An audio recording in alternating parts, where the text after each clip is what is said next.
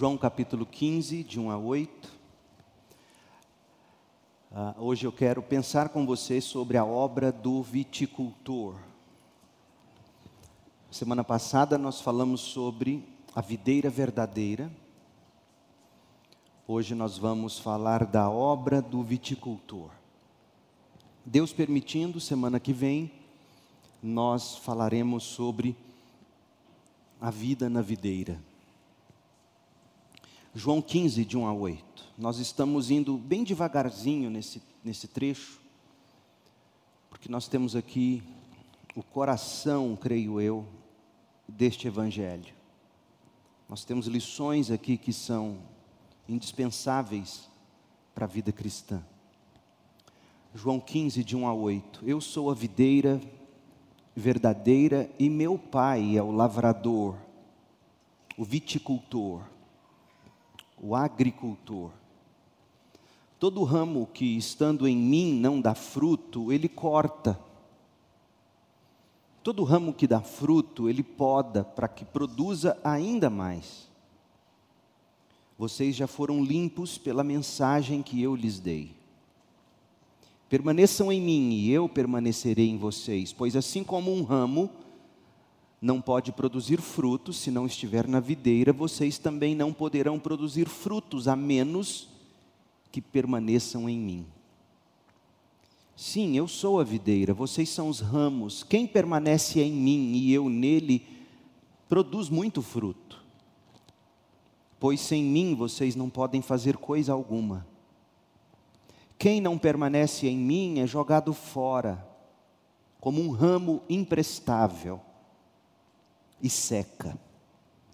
Esses ramos são ajuntados num monte para serem queimados, mas se vocês permanecerem em mim, e minhas palavras permanecerem em vocês, pedirão o que quiserem e isso lhes será concedido.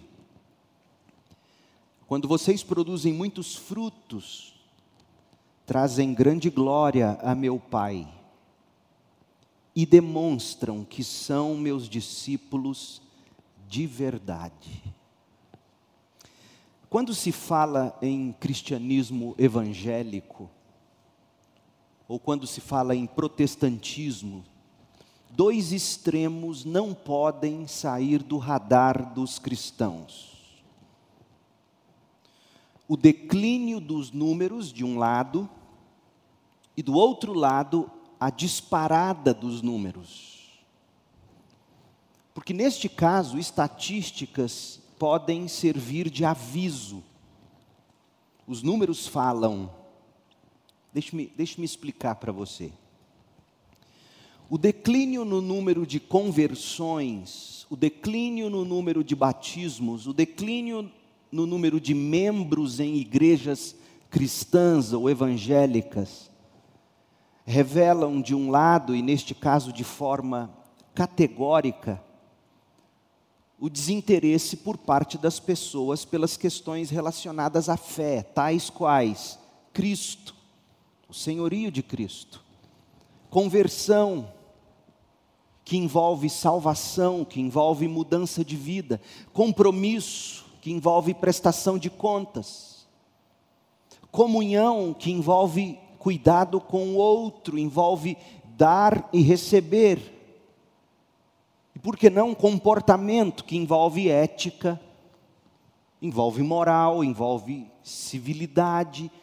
Portanto, o desprezo por essas coisas se reflete no declínio nos números em igrejas evangélicas.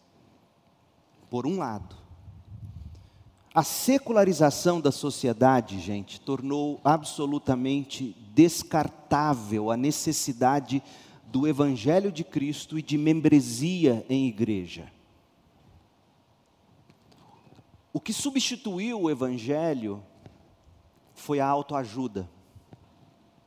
O que substituiu a igreja foram ONGs, e se você procurar, de repente, no seu círculo de amizade, você vai descobrir que as pessoas estão plenamente contentes com a autoajuda que elas recebem de seus gurus, de seus especialistas, de seus terapeutas, de seus coaches, de seus deu nome. A autoajuda resolve no coração delas as questões e elas se veem não necessitadas de igrejas, porque podem se envolver em grandes obras sociais através de grandes e importantes, diga-se de passagem, ONGs, organizações não governamentais que se encarregam de, de cuidar das pessoas. Isso se deu pelo afastamento das pessoas da cosmovisão teísta. O, distancia, o distanciamento da ideia de um Criador, a aversão a Deus e as implicações da ideia de Deus e de Cristo para a vida, em cada detalhe. Quanto mais as pessoas se afastaram disso, mais elas recorreram à autoajuda, às ONGs, no lugar de evangelho e igreja. E se você parar para notar, as igrejas, entre aspas, relevantes, são as que pregam autoajuda e funcionam mais como uma ONG do que como uma igreja. Os indivíduos que um dia sentiram a necessidade de Deus, ou mesmo que se importaram com o ganho de algum status social ao se juntarem aos evangélicos, porque nos Estados Unidos isso foi muito comum. Os evangelhos norte-americanos em décadas passadas, inclusive talvez e ainda mais entre os batistas do sul dos Estados Unidos, a maior denominação evangélica ainda hoje da América do Norte, os batistas do sul dos Estados Unidos, houve um tempo em que era de algum modo chique você ser membro da primeira igreja batista de Dallas, por exemplo. Você ser membro da primeira igreja batista de tal ou qual cidade. Hoje, na medida em que a igreja, o mundo melhor, se afasta do teísmo, do, do cristocentrismo da Bíblia, na medida em que as pessoas e o mundo se afastam disso, as pessoas acham absolutamente desnecessário e até mesmo desprezível se juntar a uma igreja. E tudo isso ficou mais acentuado por causa das revoluções sexuais e morais pelas quais passou a sociedade, especialmente da década de 1960 para cá. Então, nesse caso, a era do cristianismo cultural, a era do cristianismo nominal, está chegando ao fim nos Estados Unidos. A Europa, já faz tempo, ela é considerada pós-cristã. Até recentemente, a maioria das pessoas queriam reivindicar algum tipo de identidade, algum tipo de afiliação cristã, mesmo que raramente frequentassem a igreja. Cada vez mais isso não é mais o caso. Por outro lado, isso é bom. É bom porque está terminando o cristianismo nominal, o crente não praticante. Por outro lado, isso é perigoso, porque nós estamos assistindo os Estados Unidos da América caminharem para uma era pós-cristã, tal qual Europa.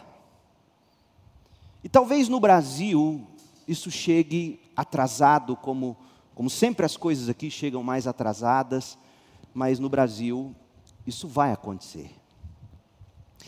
Agora, além da secularização, o declínio nos números de novos crentes também pode revelar dois outros aspectos que merecem cuidadosa ponderação por parte das igrejas evangélicas, inclusive os batistas no Brasil e a nossa própria igreja. Declínio nos números de convertidos e de membros, em primeiro lugar, tem que nos fazer pensar o seguinte: será mesmo que nós estamos nos preocupando em alcançar pessoas sem Cristo, condenadas por Deus? Veja que na medida em que a igreja caminha para achar absurda a ideia de que Deus condena o pecador, na medida em que a igreja caminha para achar absurda a ideia de um inferno, na medida em que a igreja caminha uh, cada vez mais próximo da ideia de ser um absurdo falar em condenação, já que Deus é amor.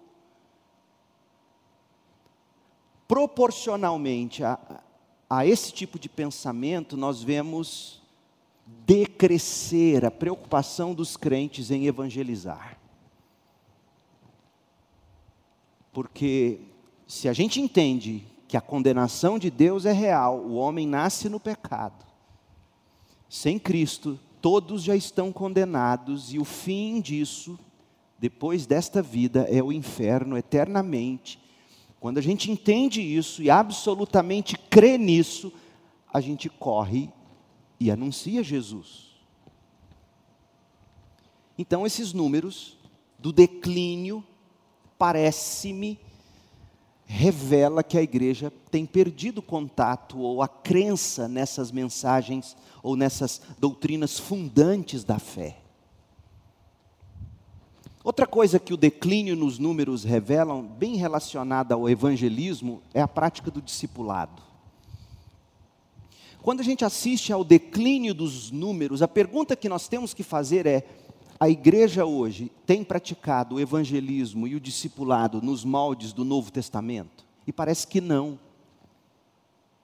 Porque por muito tempo, nas igrejas batistas, inclusive igrejas sérias, durante muitos anos, se não a maioria dos anos, o que se ensinou e o que se praticou e o que se creu foi que evangelismo nós fazemos quando a gente convida alguém para o culto no domingo à noite para o evangelismo. O pastor vai pregar aquele sermão evangelístico e aí o meu papel é trazer convidados.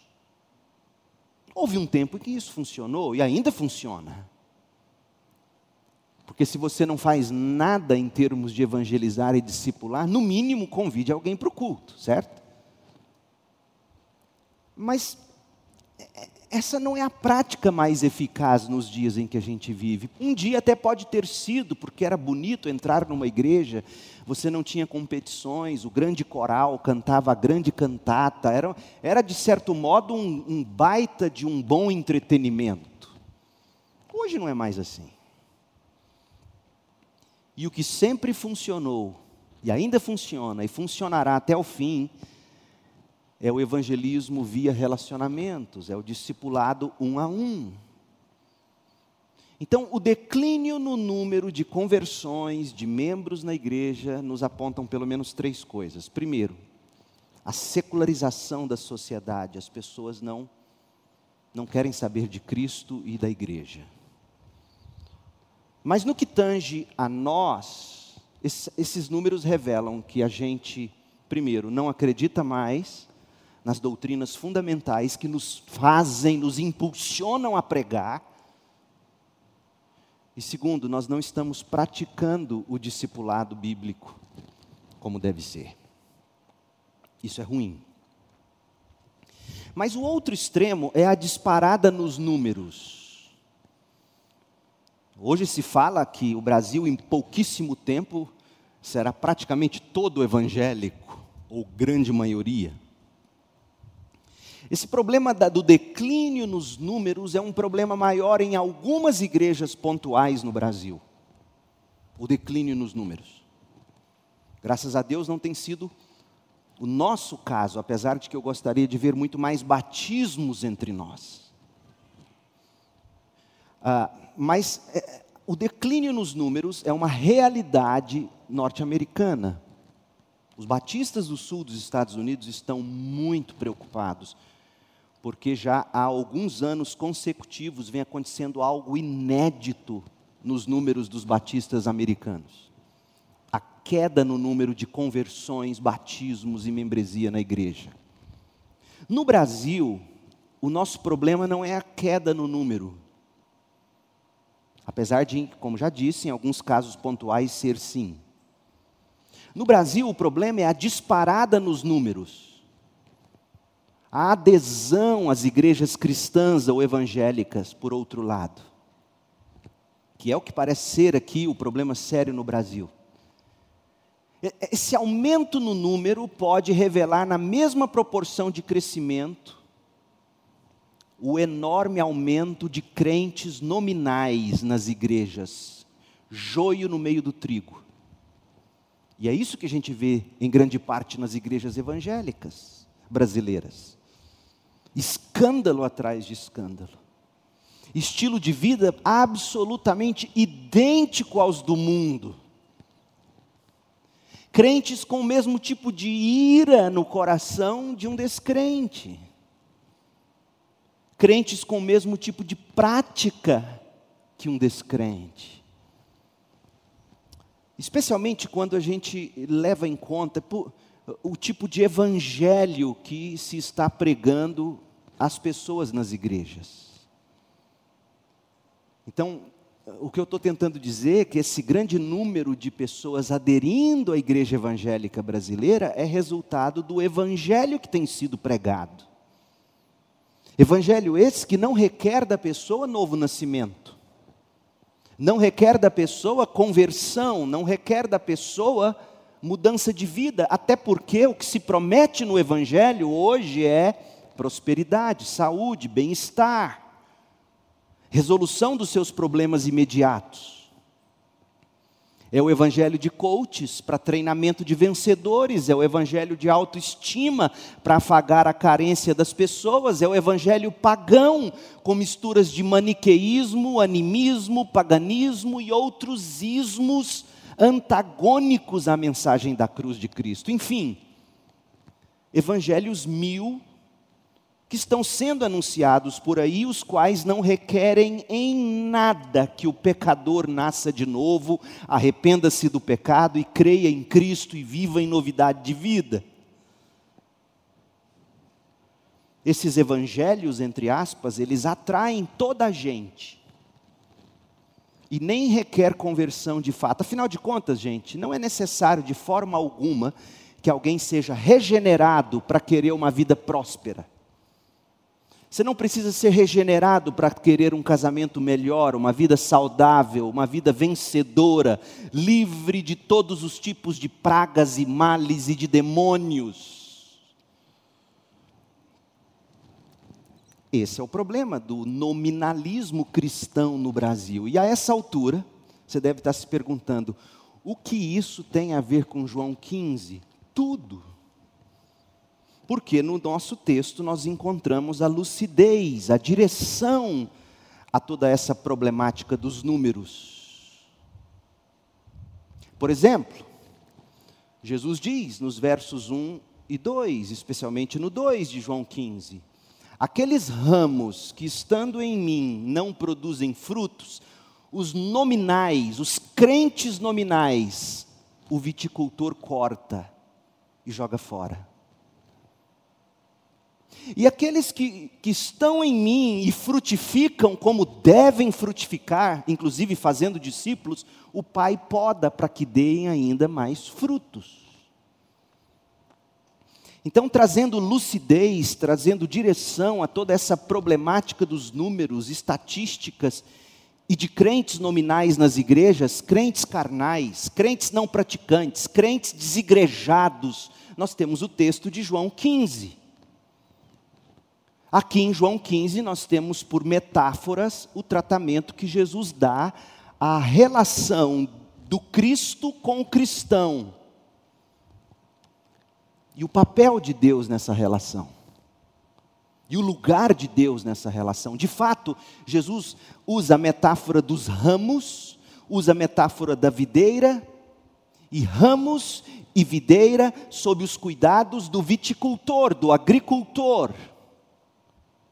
Portanto, hoje nós vamos voltar a nossa atenção mais uma vez a João 15, de 1 a 8, e desta vez nós vamos nos concentrar no versículo 2 apenas. No versículo 1, nós vimos: Eu sou a videira verdadeira e o meu pai é o lavrador. Fim do verso 1 começa o nosso texto de hoje. O meu pai é o lavrador, o meu pai é o viticultor. Verso 2: Todo ramo que estando em mim não dá fruto, o Pai corta. Todo ramo que dá fruto, o Pai poda para que produza ainda mais. Nós precisamos ver qual é a obra de Deus Pai, qual é a obra do viticultor na vida do cristão, na vida da igreja e no final, de que modo essa obra afeta o nosso cristianismo, a vida da nossa igreja. Então, note a metáfora de Jesus: a videira é o próprio Cristo.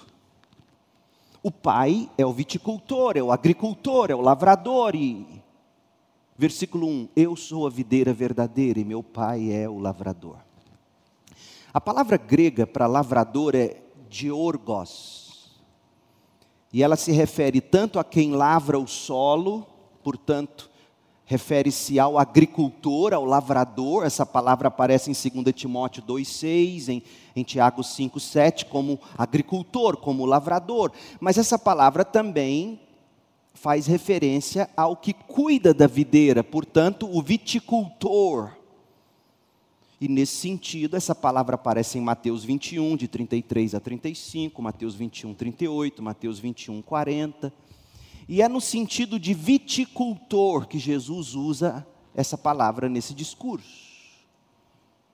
Portanto, veja, a parte de preparar a terra, a parte de fertilizar o solo, a parte de plantar a videira, a parte de combater pestes e pragas e regá-la com água, o viticultor tem duas outras responsabilidades primárias. Está no verso 2, veja, João 15, 2. Então, além de cuidar do solo, fertilizar o solo, lavrar o solo, plantar, regar, cuidar, ele tem, primeiro, como responsabilidade, cortar ramos infrutíferos. E segundo lugar, podar ramos frutíferos. Verso 2: Todo ramo que estando em mim não dá fruto, ele corta, todo ramo que dá fruto, ele poda para que produza ainda mais. Jesus adiciona à metáfora da videira, ele mesmo é a videira, ele adiciona a metáfora dos ramos, os discípulos são os ramos, a metáfora do viticultor. O pai é o viticultor para demonstrar o papel duplo de Deus Pai na união de Cristo com os seus filhos ou discípulos para frutificação. Você tem aqui o papel de Deus Pai no relacionamento de Deus Filho com suas ovelhas. Deus, ele arranca da comunhão do seu povo os ramos infrutíferos e apara os ramos frutíferos. Deus corta o que não tem vida e cultiva os vivos. Deus destrói o ímpio e disciplina o justo. Como o próprio Cristo disse na parábola da candeia em Lucas 8:18. Lucas 8:18. Portanto, ouçam com atenção, pois ao que tem mais lhe será dado, mas do que não tem, até o que pensa ter lhe será tomado. Eu acho que esse é um daqueles momentos em que é importante a gente entender qual era o papel, ou é o papel do viticultor. Videiras, ocasionalmente, crescem ramos improdutivos, ramos estéreis. E quando isso acontece, o viticultor imediatamente ele tem que colocar mãos à obra Deixa eu ler o trecho do Mary Tenney falando sobre o cuidado de videiras. Viticultura consiste principalmente na poda. Na poda de uma videira, dois princípios são geralmente observados. Primeiro, todo galho morto deve ser implacavelmente removido. E segundo, o galho vivo deve ser podado drasticamente. Galho morto, ouça, galho morto abriga insetos e doenças e pode causar o apodrecimento da videira, sem mencionar que são improdutivos e feios. O galho vivo deve ser aparado para evitar o tipo de crescimento exagerado que faz o ramo roubar para si mesmo a maior parte da vida devida ao fruto. A videira no início da primavera, parece formar uma coleção de troncos sangrados e estéreis, mas no outono eles são preenchidos de luxuriantes uvas roxas, assim como o viticultor empunha a faca de corte e de poda em suas videiras, Deus corta galhos mortos de entre seus santos e muitas vezes poda o galho vivo, a ponto de seu método parecer cruel. No entanto, ouça que bonita essa frase, daqueles que mais sofrem com a poda é que vem a maior fecundidade. Fecha aspas. Um outro autor falando sobre essa prática, Colin Cruz, ele diz assim: a poda também era uma parte essencial da prática vitícola do primeiro século, como é hoje. A primeira poda ocorre na primavera, quando as videiras estão em floração. Isso envolve quatro operações: remover as pontas em crescimento dos brotos mais vigorosos, para que não cresçam muito rapidamente. Segundo, podar o que exceder de mais ou menos um metro a partir do pé dos galhos em crescimento, para evitar que galhos inteiros sejam arrancados pelo vento. Então o viticultor vai lá no pezinho da videira onde nasce aquele galho e ele mede mais ou menos um metro. E o que excede disso ele corta, ele poda, porque se crescer muito, a ventania leva tudo. Terceiro, arrancar alguns cachos de flores ou uvas para que os restantes produzam mais frutos de melhor qualidade. E quarto, cortar brotos que surjam do solo, do tronco e dos ramos principais, de modo que a força da videira não seja explorada por brotos. A poda da primavera não envolve a remoção de galhos secos e a subsequente queima dos mesmos. É na poda de outono após a colheita, que se corta os galhos secos que não produziram, e assim por diante. Veja, a obra do viticultor, portanto, resume-se a duas coisas: garantir a vida saudável da videira e a sua frutificação abundante, em segundo lugar. Saúde e frutos. E é isso que nós vamos fazer. Nós vamos pegar essas duas obras do viticultor, uma de cada vez. A primeira obra, a obra do corte, é o que nós vamos chamar de obra de julgamento. Nós vamos nos dedicar a essa obra apenas, apenas ao corte hoje à noite. Nada de poda hoje. A poda, que é a obra da disciplina, dos ramos com vida, nós veremos, Deus permitindo, na semana que vem. Hoje nós vamos nos deter e você vai entender por que nós precisamos nos deter tão, tão vagarosamente nesse versículo 2. A obra do julgamento. Verso 2: Todo ramo que estando em mim não dá fruto, o viticultor, o meu pai, corta. Corta. Agora veja, Alguns comentaristas, alguns pregadores, dentre eles o respeitado, com, todo, com toda razão, o respeitado Hernandes Dias Lopes, entende que o verbo cortar não é cortar, mas erguer o ramo caído no chão que não está frutificando. Então é bem diferente de você pegar um ramo que não está frutificando e erguê-lo e amarrá-lo no estaleiro Outra coisa é você chegar nesse ramo e cortá-lo fora. Hernandes Dias Lopes é da opinião de que Deus não corta, Deus ergue. Devido a esse equívoco que é muito comum, a gente precisa trazer uma nota de esclarecimento quanto a essa palavra grega airo, que pode sim significar cortar, arrancar ou levantar e erguer.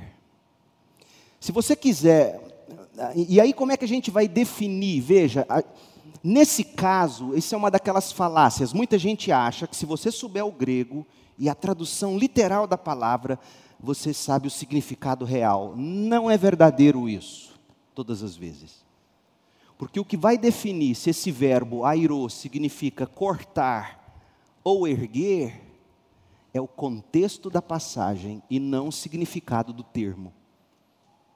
E se você quer um, uma belíssima explanação sobre o fato de que esse verbo significa cortar sim e não erguer, você lê o D.A. Carson, o comentário dele sobre o Evangelho de João.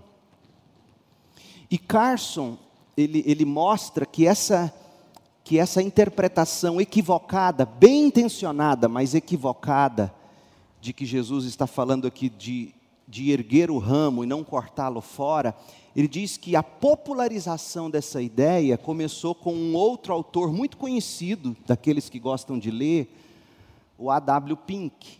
A.W. Pink é um teólogo reformado muito bom, mas ele alegoriza muito, em algumas vezes. E, e o Carson, que é hoje uma das maiores autoridades de grego, de Novo Testamento, Evangelho de João e outros, ele afirma que, que de fato airou é cortar. Por quê? Primeiro, 24 ocorrências desse verbo airou no Evangelho de João. 24 vezes aparece em João o verbo airou, das quais apenas oito faz referência a pegar e erguer. As outras 16 vezes, airô é traduzido como cortar, remover, arrancar fora. Eu tenho as passagens bíblicas aqui no meu esboço, depois você pode acessá-la no, no, canal, na, na internet, no nosso site. Mas o mais importante, embora o verbo por si mesmo possa de fato ter o significado de erguer, é que no contexto de viticultura, erguer não é o significado mais comum. Vocês viram, por isso eu fiz questão de ler dois autores diferentes contando qual é o papel do viticultor ao cuidar da videira. Você não lê em nenhum momento a ideia de que ele vai lá e ergue o ramo que não dá fruto. Pelo contrário, ele vai lá e corta, arranca fora. Então você tem a evidência do uso do verbo no Evangelho de João, a maior parte das vezes ele é usado para falar de corte. Segundo, você tem a, a, prática da viticultura, que tem mais a ver com cortar do que com erguer. Mas o mais importante, você não precisa saber de grego, você não precisa saber de, de, de contexto de agricultura e cuidado de uvas. Se você estiver lendo só a Bíblia em português e prestar atenção, você vai ver que o verso 2 não quer dizer erguer, mas cortar. Por que, que eu te digo isso? Veja, há um contraste muito forte aqui no versículo 2. Qual é o contraste? Contraste entre cortar e cultivar,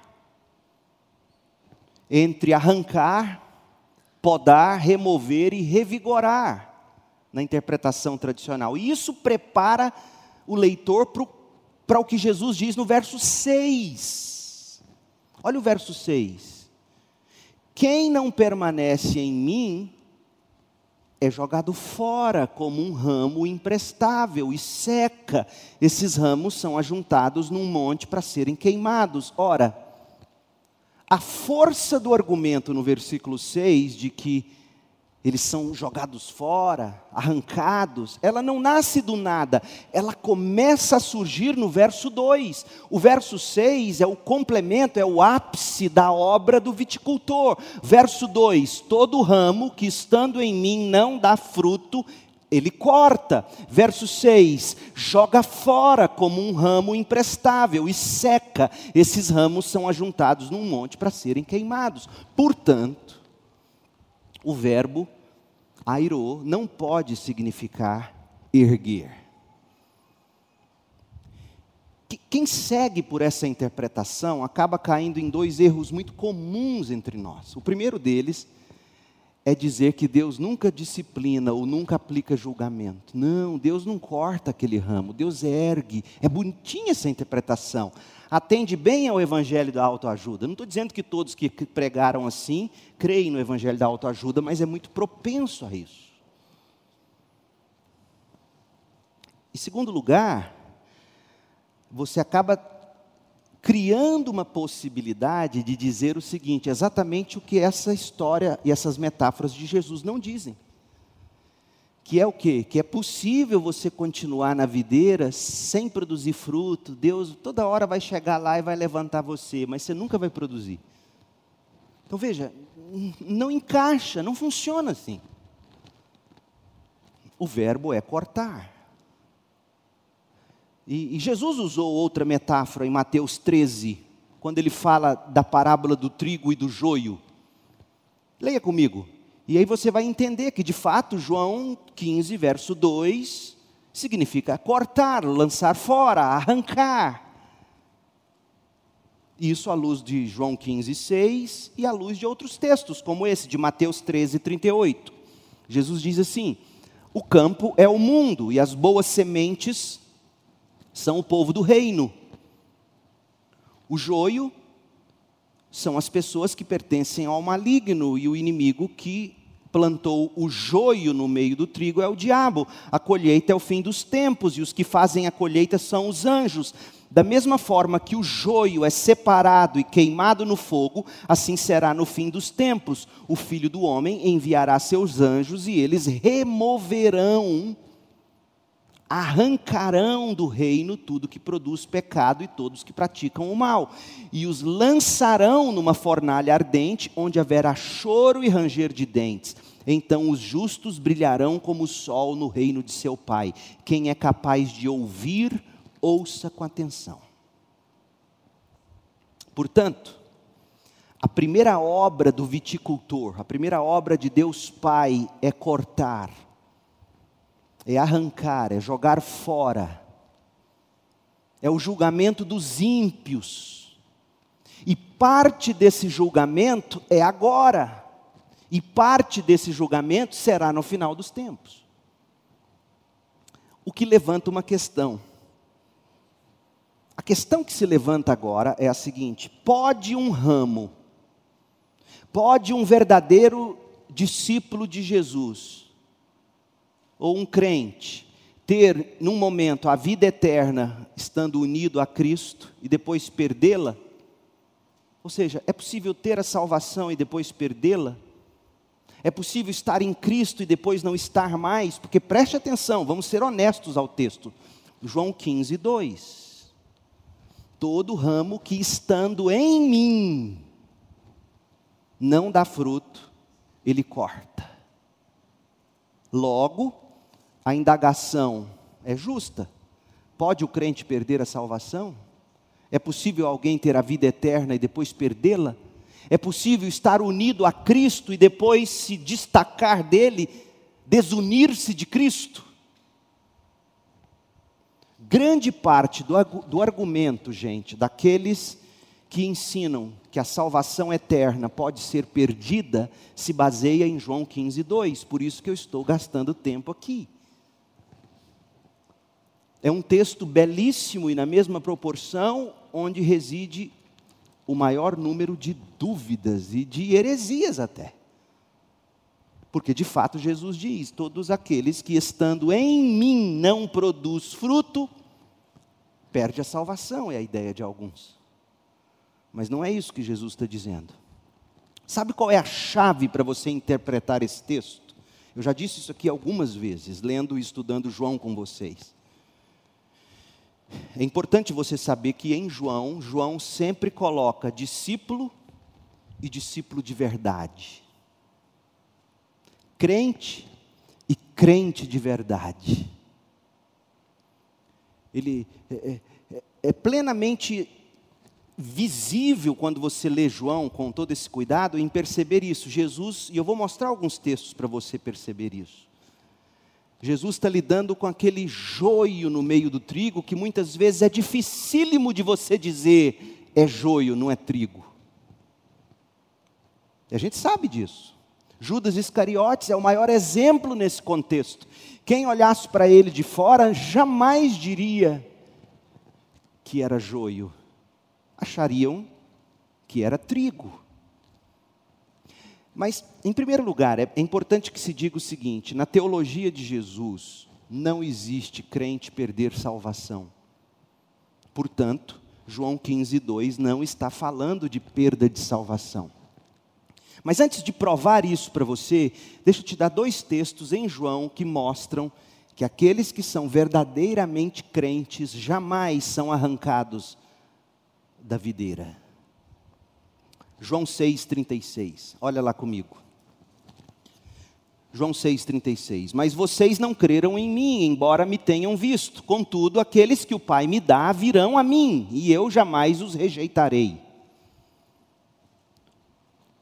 Vocês não creram em mim, embora tenham me visto, contudo, aqueles que o Pai me dá virão a mim, e eu jamais os rejeitarei. Pois desci do céu para fazer a vontade daquele que me enviou, e não a minha própria vontade. E esta é a vontade de Deus que eu não perca um sequer de todos que Ele me deu, mas que eu os ressuscite no último dia. Pois a vontade de meu Pai é que todo aquele que olhar para o Filho e nele crer tenha vida eterna, e eu os ressuscitarei no último dia. Ponto. João 10, 25. João 10, 25. Jesus respondeu: eu já disse a vocês e vocês não creram em mim. A prova são as obras que realizo em nome do meu Pai. Mas vocês não creem em mim porque não são minhas ovelhas. Não são meus eleitos. Minhas ovelhas ouvem a minha voz. O... Meus eleitos ouvem a minha voz. Eu as conheço.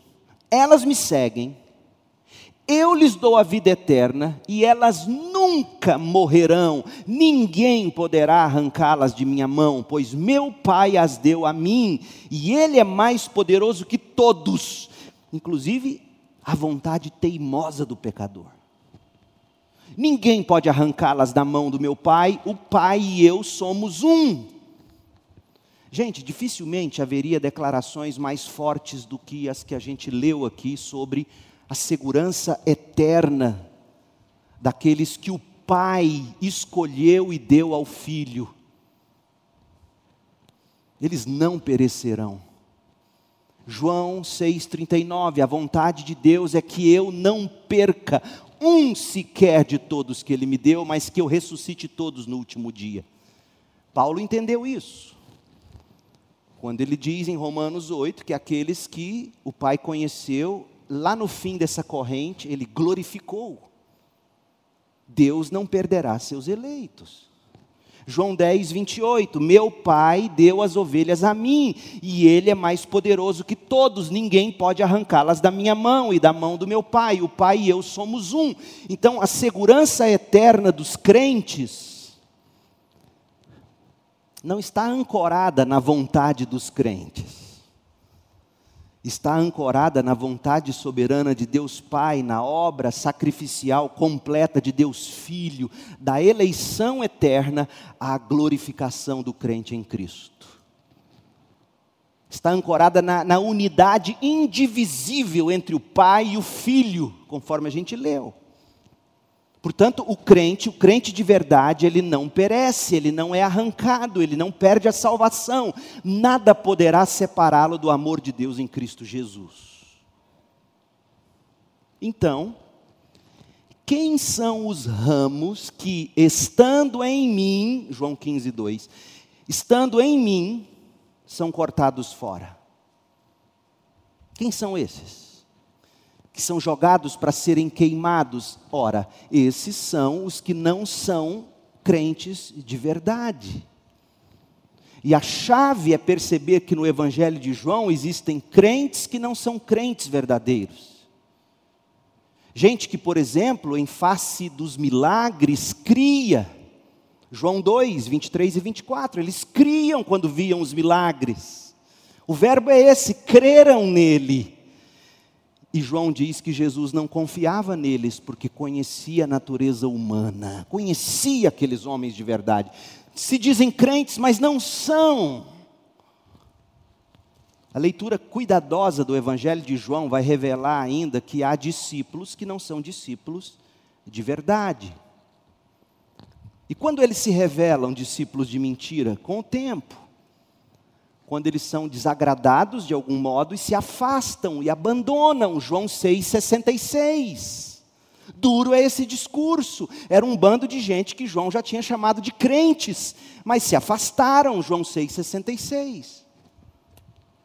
Esse evangelho também nos mostra os doze apóstolos escolhidos pelo próprio Cristo, e um deles, palavras de Jesus, João 6,70, um deles é um diabo. Uau! Jesus sabia disso desde o início.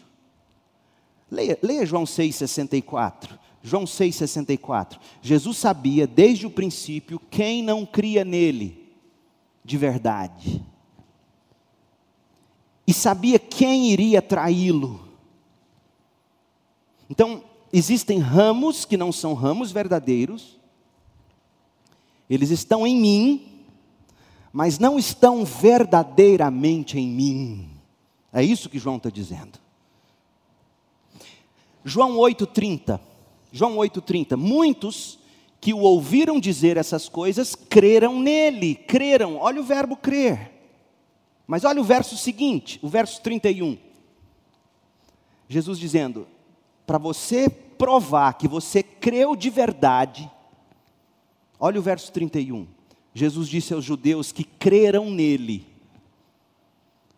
Vocês são verdadeiramente meus discípulos se permanecerem fiéis a meus ensinamentos.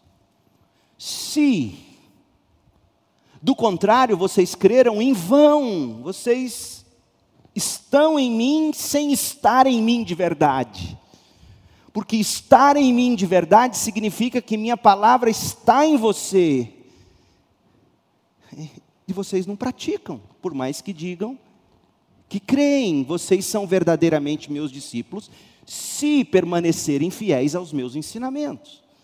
E lá em João 15, Jesus vai falar: se vocês permanecerem em mim, minhas palavras permanecerem em vós, vocês são crentes, e vocês saberão o que pedir e pedirão para frutificar, e meu Pai dará a vocês. Seis versículos mais tarde, João 8, 37, Jesus diz a esses então chamados crentes, entre aspas, olha o que ele diz, João 8, 37. Sim, eu sei que vocês são descendentes de Abraão, eu sei que vocês são, no entanto, vocês querem me matar. Porque não há, pois não há lugar em seu coração para minha mensagem, minha palavra não permanece em vós. Sim, vocês são descendentes físicos de Abraão, mas não são descendentes de Abraão. Portanto, veja, não se trata de um tipo de discípulo inferior, de um tipo de crente carnal Trata-se de uma fé dos caçadores de milagres, é isso que Jesus está combatendo. Fé daqueles que de algum modo buscavam benefícios apenas para essa vida. E essa era uma fé que fornecia algum tipo de apego a Jesus. Mas não era verdadeira, porque quando eles ouviam algo que os desagradava, eles pulavam fora. A mesma coisa se aplica à palavra discípulo. Em João 6,66, João escreveu: Nesse momento, muitos dos seus discípulos se afastaram dele e o abandonaram. Você percebeu isso? João 6,66. Muitos dos seus discípulos se afastaram dele e o abandonaram. Que discípulos? Falsos discípulos. Falsos crentes. Aliás, João tanto entendeu isso que, olha, para mim é um dos textos, o dia que eu percebi isso, eu fiquei chocado. 1 de João 2,18. 1 de João 2,18. Filhinhos, chegou a hora final, vocês ouviram que o anticristo está por vir. E muitos anticristos já apareceram por isso sabemos que chegou a hora final, anticristos estão aparecendo. Eles, eles quem? Verso 19: os muitos anticristos saíram do nosso meio. O anticristo sairá da igreja, acorda crente. E tem crente achando ruim quando um pastor regula o seu rebanho no sentido de cuidado com aquele pregador. Os anticristos saíram do nosso meio. No caso de João, os anticristos estavam dizendo que Jesus não veio em carne, não era uma pregação macumbeira, esquisita. Era uma pregação sofisticada, espiritualizada. Por isso que ele vai dizer em 1 de João: prove os espíritos. Se ele não confessar que Jesus é Senhor, ou seja, se ele não confessar que Jesus é Deus, ele é um anticristo. Mas há muitas maneiras de anticristo se manifestarem. Quando você nega a mensagem da cruz, quando você esconde a mensagem do evangelho e pregam Jesus que os evangelhos não pintam, que os apóstolos não descreveram em suas cartas. Então, esses muitos anticristos saíram do nosso meio, mas na verdade nunca foram dos nossos. Está vendo? Falso discípulo estavam em mim, mas não estavam em mim de verdade, porque se estivessem em mim, João 2,19, 1 João 2,19, teriam permanecido. Olha o verbo permanecer. Sabe que verbo é esse? Menô. É o mesmo verbo para permanecer de João 15. É o mesmo verbo.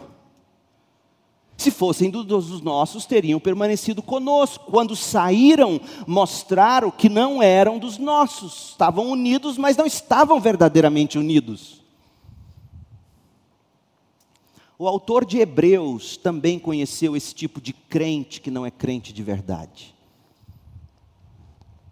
Discípulo que não é discípulo de verdade. Cristão Nutella que não é raiz. Hebreus 3. Quem são eles? Porque você precisa entender quem é esse tipo de gente que está na igreja, mas não é de Cristo. E tem. E se há alguém que não seja crente, membro de igreja evangélica, que me ouve, falando: olha, o que tem de gente cínica, fingida dentro de igreja evangélica, deixa eu te dizer uma coisa: isso nunca foi surpresa para Jesus. Sempre houve os falsos crentes, e o que João 15, 2 nos diz é que o viticultor corta e joga fora. Hebreus 3,12. Portanto, irmãos, cuidem para que nenhum de vocês, irmãos, ó, não, ele parte do pressuposto de que todo mundo é irmão. Portanto, irmãos, cuidem para que nenhum de vocês tenha o coração perverso e incrédulo que os desvie do Deus vivo. Você vai ser verdadeiramente irmão se o seu coração não se perverter, se você não perder a fé e se você não se desviar do Deus vivo. É isso que Hebreus está dizendo.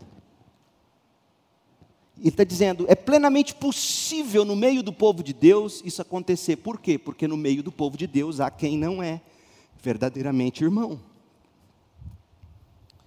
Qual é o antídoto? Como é que você sabe se o irmão é irmão? Ele aceita a sua exortação. Olha o que diz o verso 13: Advirtam uns aos outros todos os dias, enquanto ainda é hoje, para que nenhum de vocês seja enganado pelo pecado e fique endurecido.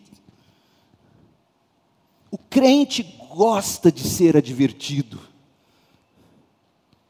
O crente aceita a boa e amorosa e verdadeira advertência. Por quê? Porque ele não quer que o coração fique perverso, ele não quer se tornar incrédulo, ele não quer se desviar, e ele entende que a ferramenta de Deus para nos manter crentes no sentido verdadeiro é o discipulado um a um, é você e o irmão exortando um ao outro.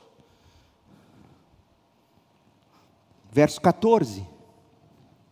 João 3, Hebreus 3,14, porque nos tornaremos, olha só, futuro, nos tornaremos participantes de Cristo, ou seja, herdaremos a glorificação, se de fato mantivermos firme até o fim a confiança que nele depositamos no início.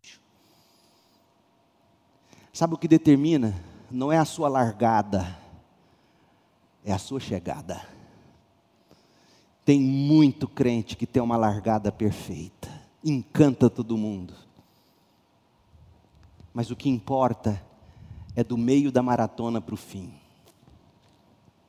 Muita gente com iniciativa e nenhuma acabativa é crente de mentira.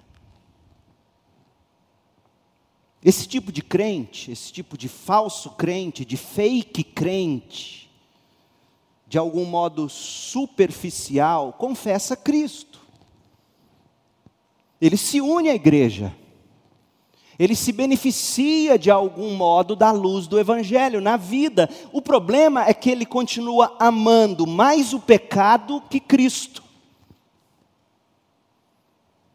Hebreus 6 é um dos textos mais usados ao lado de João 15, 2, para dizer que crente perde a salvação. Mas veja o pulo do gato. Hebreus 6 não está falando de quem perde a salvação, está falando de falso crente que um dia acabou por revelar que ele sempre amou mais o pecado do que Cristo. Hebreus 6, de 4 a 6. Pois é impossível trazer de volta ao arrependimento aqueles que já foram iluminados de algum modo que já experimentaram as dádivas celestiais, se tornaram participantes do, do, Espírito Santo. Participantes como, gente? Ora, se você é membro de uma igreja, você vai se beneficiar dos dons dos irmãos na sua vida de algum modo. Você vai se beneficiar da pregação, é um dom do Espírito Santo para o pastor da igreja.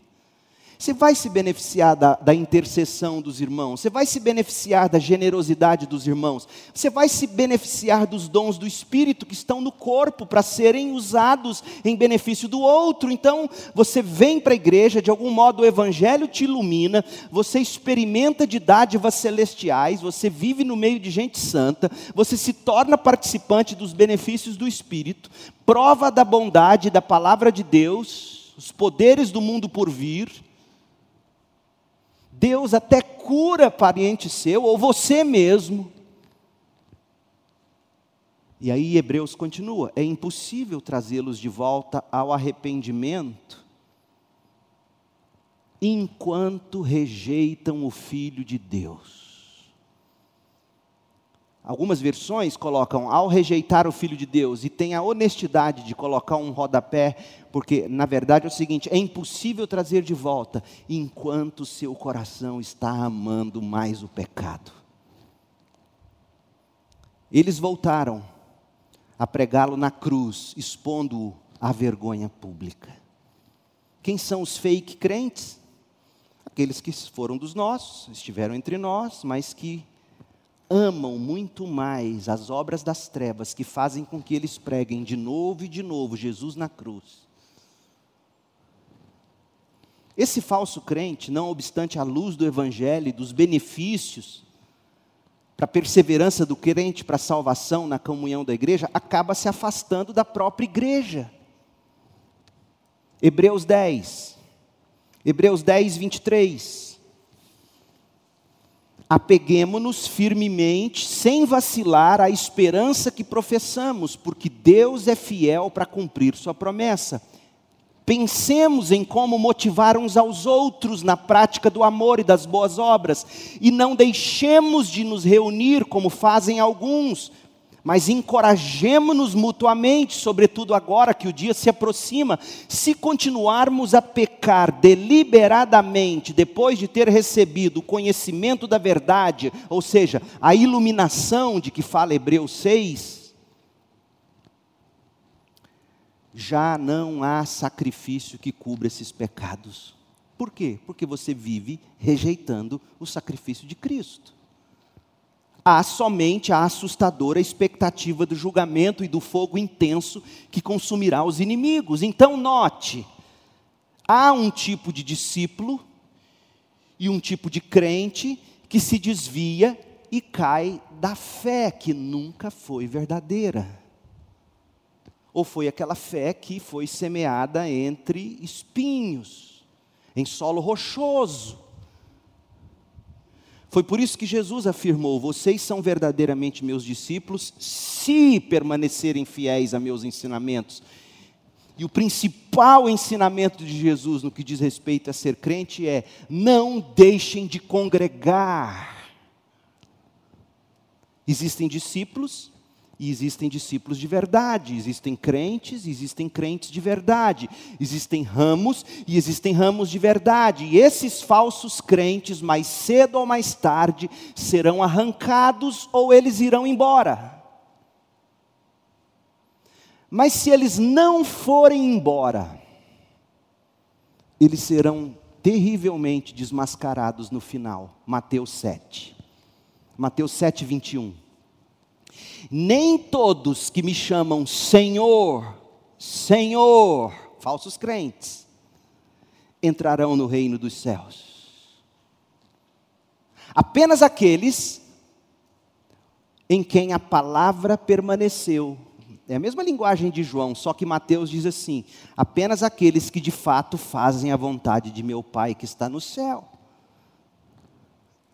No dia do juízo, muitos dirão a mim, Senhor, Senhor, nós tivemos dons espirituais. E Jesus não diz que é mentira deles. Tiveram.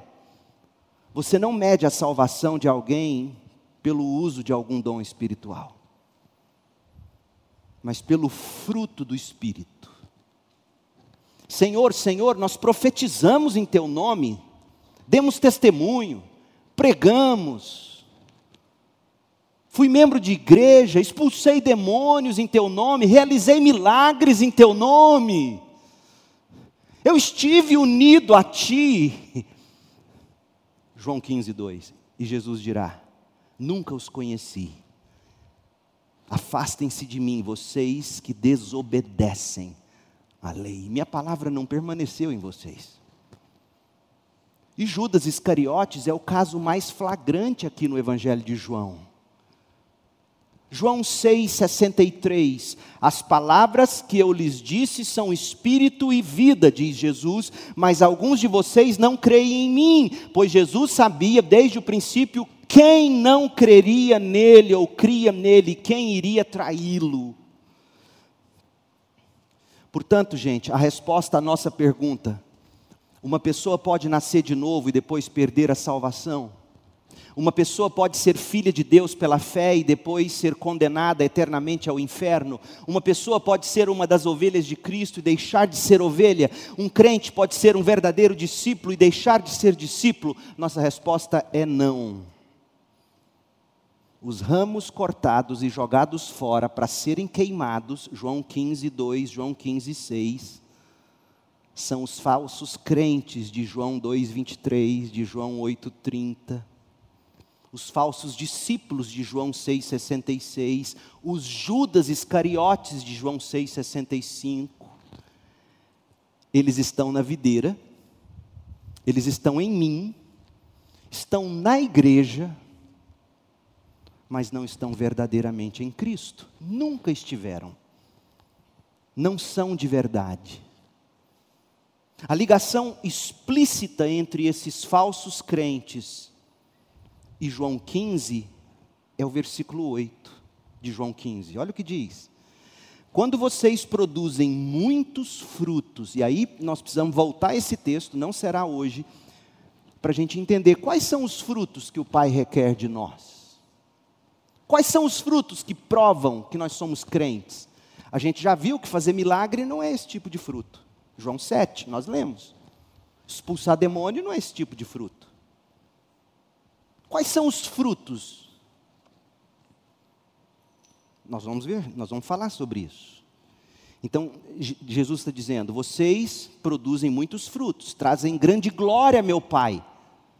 Então, ó, tem a ver com frutos, tem a ver com glória sendo dada a Deus e não a nós mesmos, e demonstram que são meus verdadeiros discípulos ou discípulos de verdade. João 15, 8 é paralelo a João 8, 31. Vocês são verdadeiramente meus discípulos se permanecerem fiéis aos meus mandamentos. Então, muito importante, olha o que eu vou te dizer. Permanecer na videira não torna você um discípulo de verdade. Permanecer na videira prova que você é um discípulo de verdade. Ser da igreja não torna você de Cristo. Ser, estar na igreja, frutificando, dá provas de que você é de Cristo, não torna você cristão. Isso aqui é um alerta para nós, isso aqui é muito sério, gente. Todos vocês que me ouvem, especialmente se nasceu em igreja, especialmente se são envolvidos em coisas grandiosas e lindas que precisam ser feitas pelos crentes. Você tem que, neste momento, fazer um autoexame.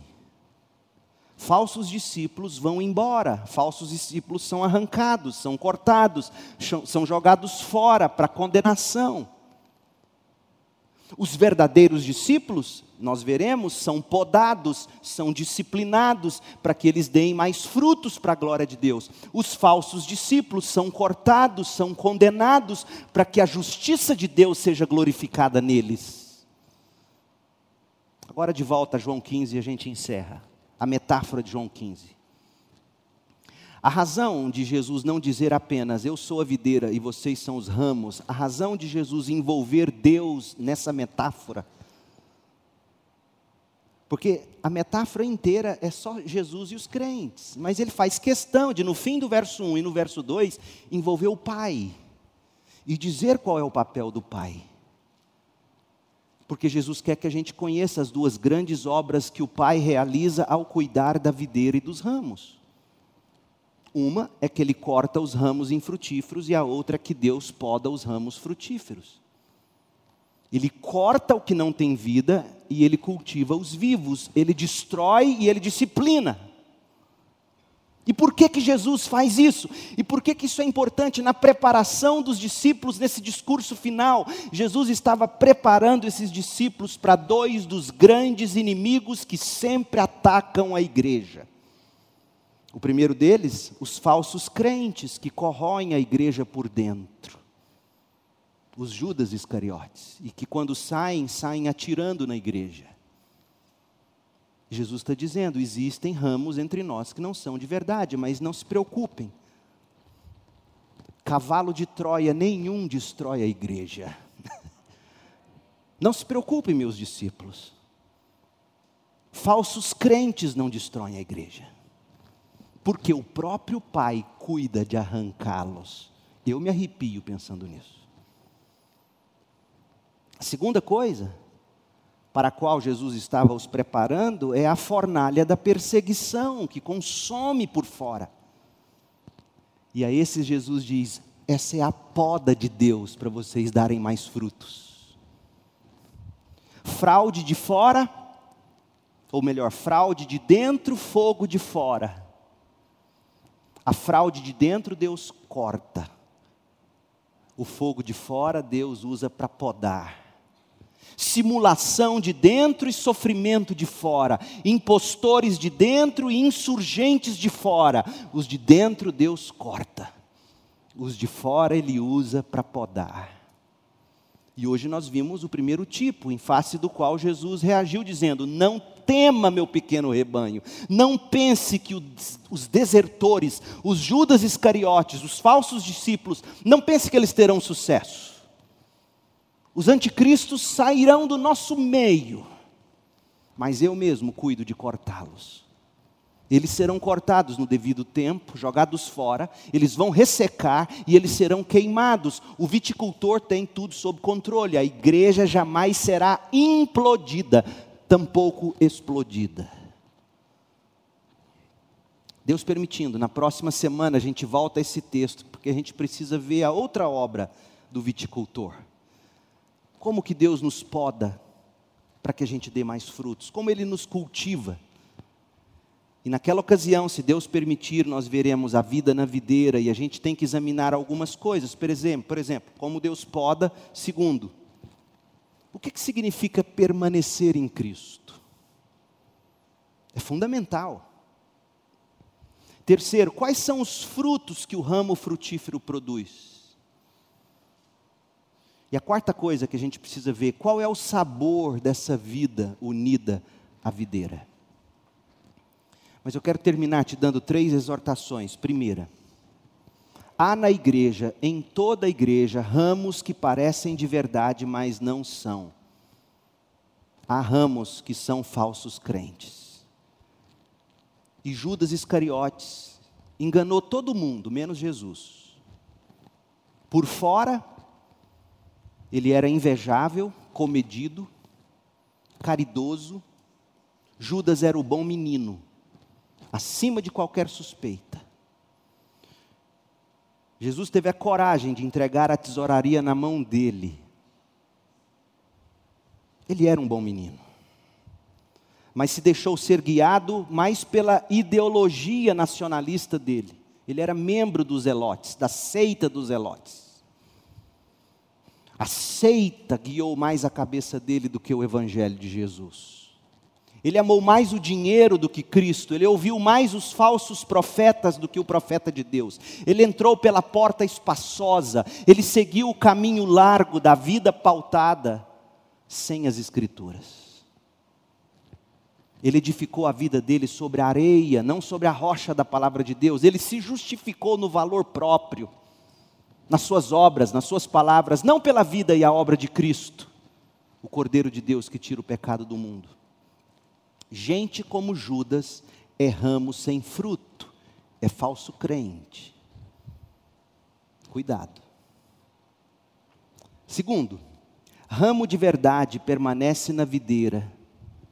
Ele se agarra com fé às promessas de Jesus para a vida eterna, o que inclui a comunhão com crentes na igreja local. Gente, ramos de verdade. Você quer descobrir um falso ramo? Lembra que a gente leu no início? O falso ramo, ele suga a energia da videira inteira. Tem crente assim. Toda a atenção é dele, é sobre ele. Ele drena as energias do pastor, da liderança, da igreja. Ele é maior do que a videira. E no momento em que ele achar que os outros ramos e a videira não servem a ele, ele sai da videira, ele sai da igreja. Ele não se contenta em ser um, um ramo podado como todos os outros, do mesmo tamanho, no máximo um metro, para que dê mais frutos. O verdadeiro ramo permanece na videira e frutifica. Não existe crente sem igreja. Se você ler a vida de Paulo, você vai descobrir que Paulo, ele não era evangelista.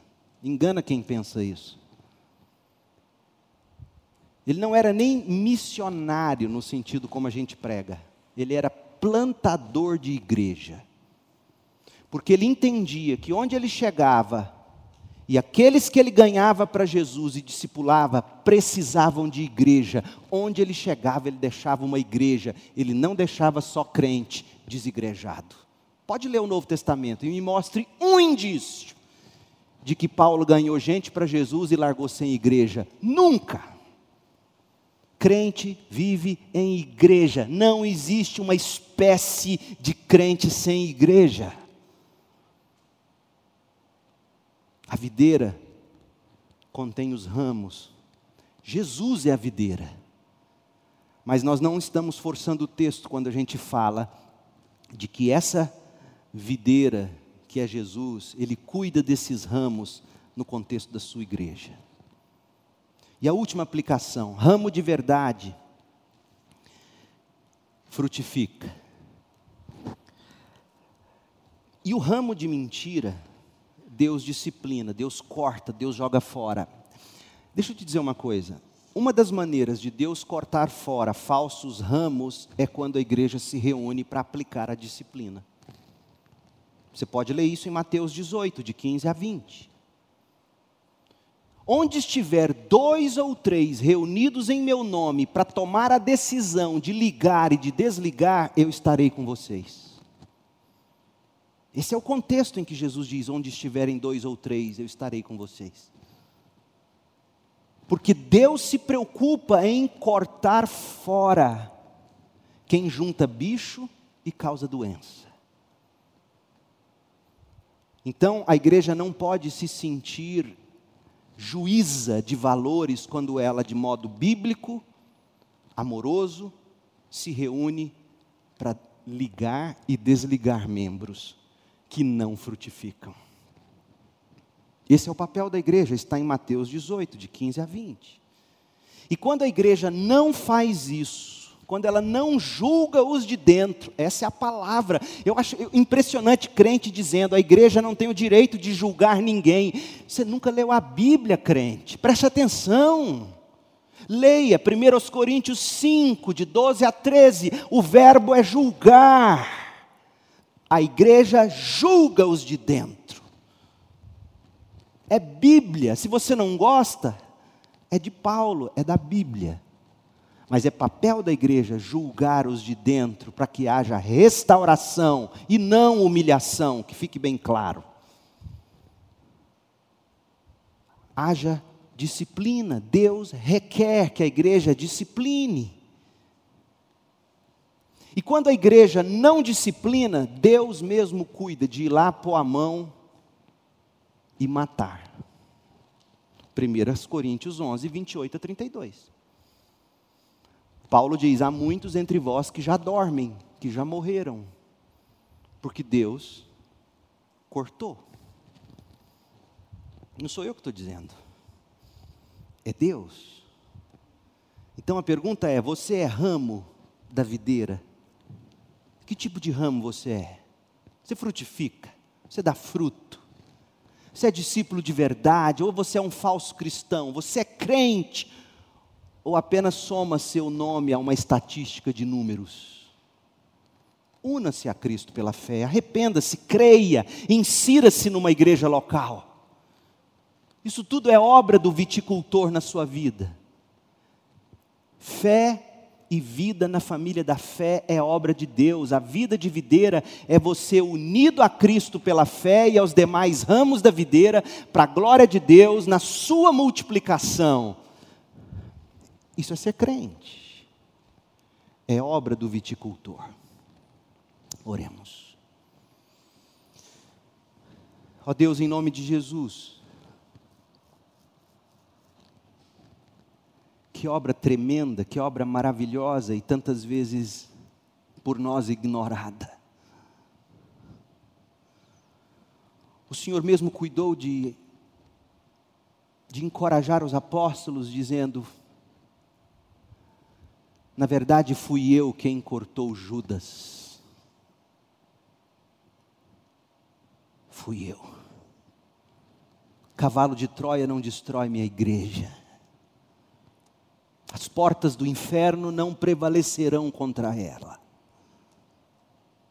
Todo ramo que estando em mim, que não produz fruto, o Pai corta joga fora, para que seque e seja queimado. Ó Deus, que essa advertência sirva de algum modo para salvar falsos crentes.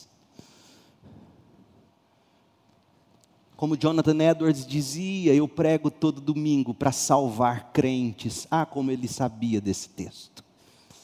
E foi o que eu tentei fazer hoje à noite, Senhor. Eu preguei para salvar crentes. Em nome de Jesus, não deixe que minhas palavras sejam vãs. Opere de um modo salvador no coração daqueles que não são discípulos de verdade. Que haja arrependimento, que haja fé, que haja conversão.